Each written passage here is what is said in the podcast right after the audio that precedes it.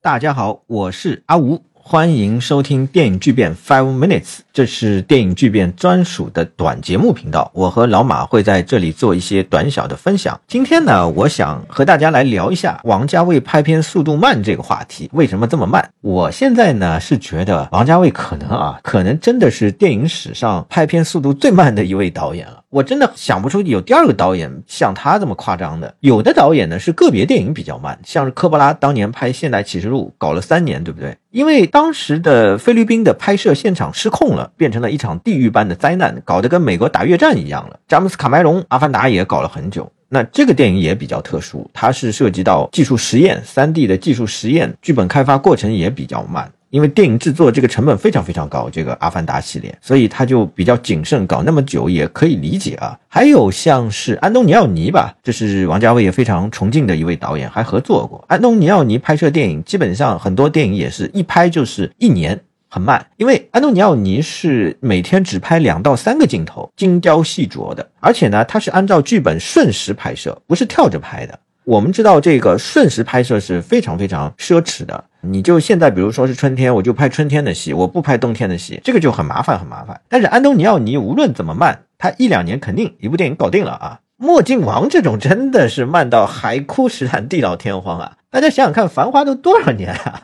这个项目最早是二零一四年年中香港书展的时候传出来了，诶，王家卫看上金宇澄这个小说了啊。到了二零一五年年初二月份的时候，基本上是春节快过去的时候，上影集团搞了一个创作的座谈会，在这个座谈会上，王家卫出席了，算是正式官宣启动《繁花》这个项目，说是要把上海的这幅《清明上河图》拍出来。眼睛一眨，现在二零二三年都快结束了，今年是肯定看不到这个《繁花》这部剧了，十年就这么过去了。其实呢，王家卫一开始并不慢，《旺角卡门》是很快的，第第一部作品，对不对？首作《阿飞正传》呢也还好，算是可以正常接受的这个拍片时段完成了啊。慢呢是从《东邪西毒》开始的，这个电影在陕西榆林的沙漠拍了两年，后来到再下一部。到了九六年开始拍的这个《春光乍泄》，养成这个工作习惯了，这个真的是不不拖拉不舒服。《春光乍泄》之后的作品，除了自我翻拍的《蓝莓之夜》，算是比较短的，因为《蓝莓之夜》算是美国版《重庆森林》，比较短就拍完了。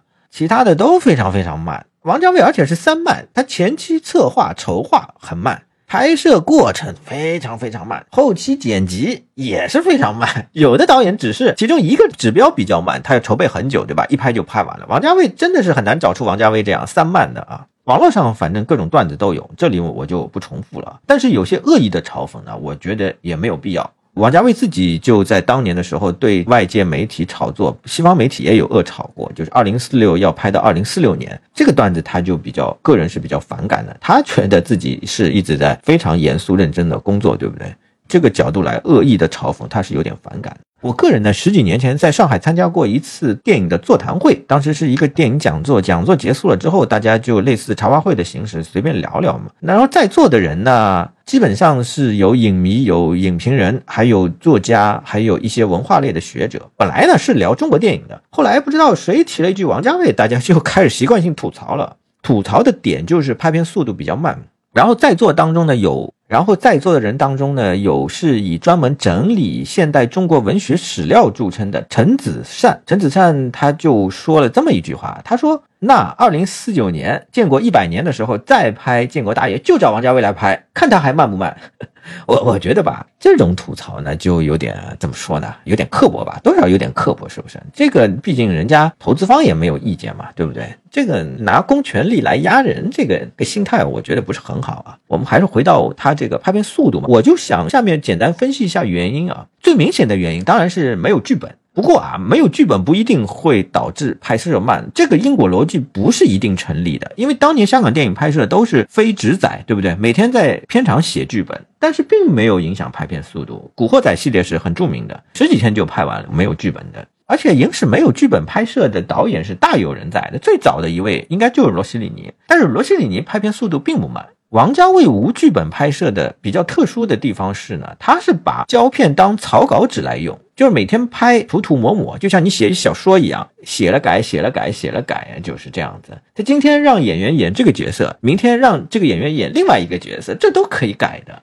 而且呢，每次到一个新的地方、一个新的空间，他会让摄影师地毯式扫射的拍摄。所谓地毯式扫射，就是他要把这个空间的每个角落都拍一遍，是这么操作的。另外呢，我听说他还要热身，这个热身的时间还比较久。热身就是他会用之前已经习惯的一套方法，先拍一阵子，拍一阵再说，找找感觉再说。洪长秀也是每天在现场写剧本的，但他是不会这么操作的，他是写完了就拍完了。他不会说这个当草稿纸写完了不行，基本上洪长秀是有一个整体性的一个概念，然后每天呢，他可能想一段情节出来，然后再写一些台词，基本上是这样。他不会说拍完了我重新再来，没没有这样的事情啊。这里呢，其实也没有对错，就是一个工作方法的问题。那后来还要剪辑，这个剪辑又要耗费大量的时间去找灵感，特别特别需要灵感。比如说剪二零四六的时候。朱天文说过的一个事情，王家卫托人找唐诺给他写一篇文章，文章的主题就是变或者不变，因为二零四六就涉及到一个不变的承诺嘛。那这篇文章等于说是王家卫特工了。还有就是王家卫在剪辑的过程中呢，还喜欢找艺术家来聊天，纯聊天，漫无边际的聊天来刺激灵感。什么陈丹青啊、阿成啊，经常是一个电话打过去，过来聊聊啊，这么一个过程啊。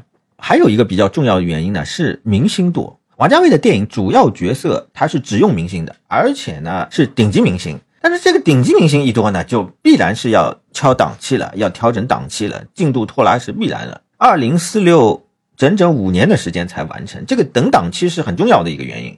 那好不容易演员有档期了，他还没有剧本。啊，没有对手戏的演员帮着呢，在那里演对手戏，所以后来会传出木村拓哉和大象啊演对手戏这样的八卦就传出来了，这个也见怪不怪了啊。另外啊，关于明星的部分，我想再多说一句，王家卫和演员合作的方式是很有意思的，这是直接影响到他拍摄进度的。王家卫不爱让演员扮演角色，都是先有演员再有角色啊。但是呢，他还是有一套改造演员的方法的，这个方法当然不是适合于每一个和他合作过的。演员比较典型的是梁朝伟。因为这次我是意外的注意到了有一点，梁朝伟在东京电影节有一个大师班嘛，大师班就是讲一下他的演员的一些经历、一些经验嘛。其中提到和王家卫合作啊，有一个细节非常有意思。他说他最早和王家卫开始合作的时候，每天晚上吃完饭都会去王家卫的公司找他，王家卫给他推荐了大量的小说、音乐还有电影。这个过程大概持续了两三年，他们一起讨论挪威的森林，为什么渡边每一次送侄子回去的。时候看到的都是他的背景，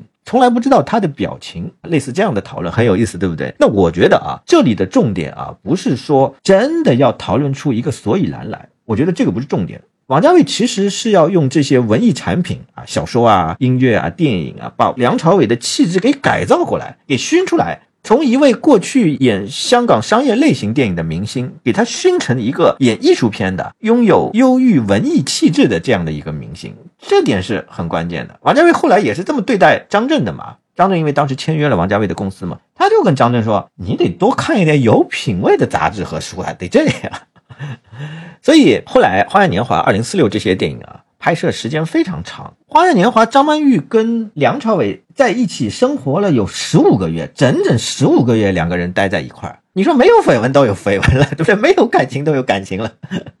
那演员长时间在这部电影当中生活之后，那真的是不需要再演了。哎，最后我想再说一下王家卫最近的两部作品《一代宗师》和《繁花》啊。这两部作品，他的工作方法和香港时期相比又有很大的调整。之前王家卫在香港拍电影是不需要文献档案的准备工作，但《一代宗师》和《繁花》，一个是历史题材，一个是大陆题材，这就要耗费大量的时间去搞这种文献。那《一代宗师》前期筹备的时候，其中一位编剧周静之他就说到王家卫的办公室嘛，看到堆的书都惊呆了，就是比人都高，那基本上就是当年库布里克准备拍拿破仑的架势了啊。